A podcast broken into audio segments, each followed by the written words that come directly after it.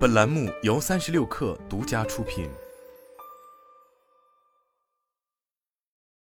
本文来自三十六氪神译局。科技行业似乎正处在衰退之中，尽管总体失业率依旧很低，但包括亚马逊、Meta、Snap、Stripe、Coinbase、推特、Robinhood 和英特尔在内，过去几个月，几乎所有主流的科技公司都宣布要进行高达五位数的裁员。过去一年的时间里，很多公司的股票市值已下跌了百分之五十以上，目睹了大型科技公司的大规模裁员浪潮。再加上过去几周，推特经历了可怕的混乱，加密货币圈又一直在持续发生惊人的内爆，我内心生出了一个大问号：为什么会同时发生这一切呢？对于这个问题，一个简单而且也许过于简化的答案是：都是利率惹的祸，蠢货。二零零八年金融危机大衰退之后。世界就进入到经济疲软、需求低迷与利率低的时期，这就给充裕现金时代的到来创造了完美条件。追求高回报率的风险资本家开始涌入低边际成本的软件公司。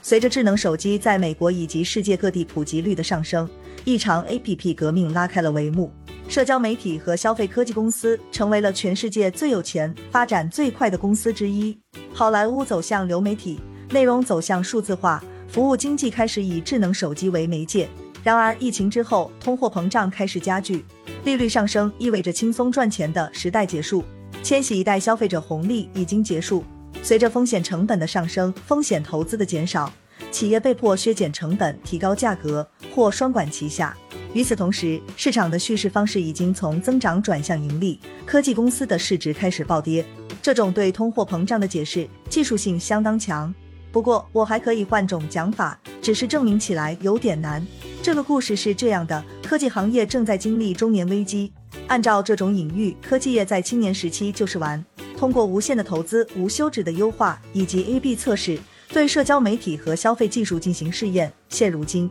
许多科技高管和投资者觉得自己已经从根本上解决了基本数字化当中某些最有趣和最重要的问题了。持这种看法的不只有我一个人。四年前，技术分析师 Ben Evans 就已经观察到这一点。他发现软件已经攻克了广告和媒体两座大山，并连接了世界。现在技术正在寻找新的高峰去攀登，去迎接新的挑战。一个篇章即将结束，最著名的技术高管和投资者正在寻找下一个故事。这些年来，大型科技公司的高管一直在将资源投向回报不确定的新企业。亚马逊最近雇佣了超过一万名员工来开发其人工智能产品 Alexa，而在 Facebook、Instagram 和 WhatsApp 的母公司 Meta 这里，他们设立了致力于建设虚拟世界的研发部门 Reality Labs，里面大概有一万五千名员工。据报道，苹果也招募了三千人开发增强现实头显，还有数千人在开发谷歌的语音助手。与此同时，风投界一直在寻找自己的登月计划，而且许多投资者在加密货币领域已经找到了一个。据报道，风投公司已在该领域投下数十亿美元的巨注，但这种技术除了押宝到代币上，然后希望赌赢套现成美元以外，基本上仍然处于寻找用力的状态。与此同时，有个人可能真的陷入到了中年危机之中。同时担任汽车公司、火箭公司高管的埃隆·马斯克，现在又给自己安上了第三个头衔——一种大家倾泻怒火的数字传递机制的掌舵人。他打算让推特重振旗鼓。只是他的计划混乱不堪，这还是往好了说。怎么评价所有这些举措？如果说这相当于五十二岁的老男人突然染起头发，并把原先的厢式车换成了科尔维特跑车的话，那是不公平的。从某种程度而言，公司变大之后，花费大量金钱到用不确定的解决方案去解决重要和困难的问题上是很酷的。但目前来看，这些赌注里面有很多都属于半生不熟，代价高昂，要么就是完全的欺诈。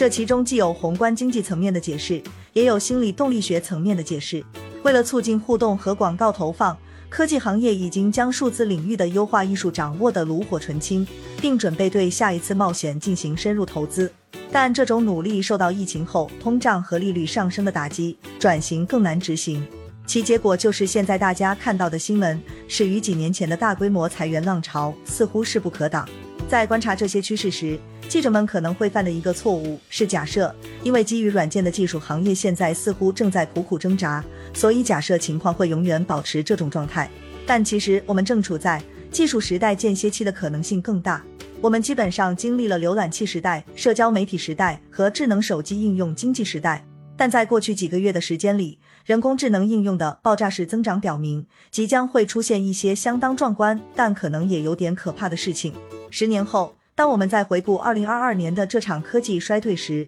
我们会说，这一刻是两场独立运动之间爆发出来的偶尔的丑闻和裁员事件。好了，本期节目就是这样，下期节目我们不见不散。